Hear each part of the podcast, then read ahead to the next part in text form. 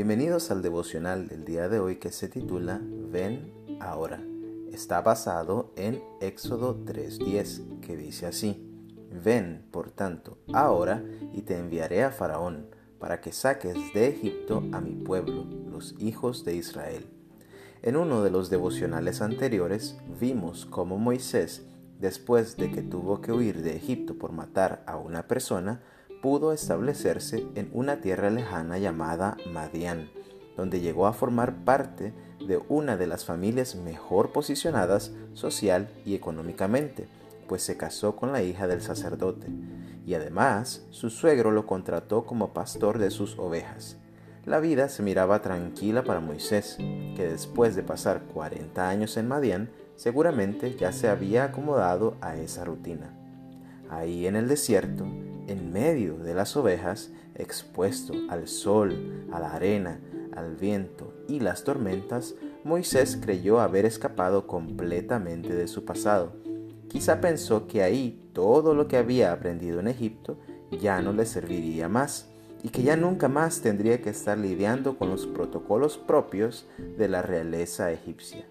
No obstante, ahí, en la soledad, Dios siempre lo estaba viendo y lo estaba preparando para el llamado que le haría y que le permitiría regresar a casa y rescatar a su casa.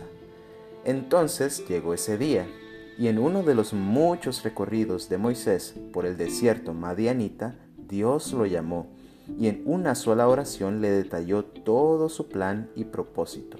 Lo llamó a servirle ahora, es decir, era un llamado inmediato, como es necesario cuando se trata de la máxima autoridad hablando.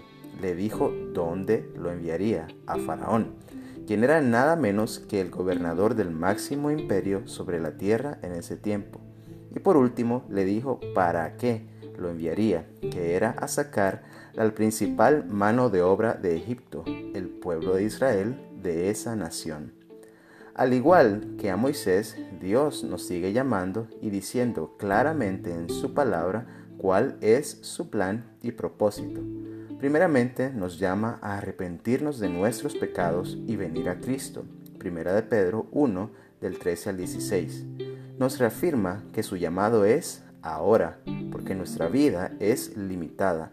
Segunda Corintios 6 del 1 al 2 nos habla claramente dónde debemos ir, que es primeramente a nuestro círculo cercano y luego se extiende hasta lo último de la tierra, Hechos 1.8.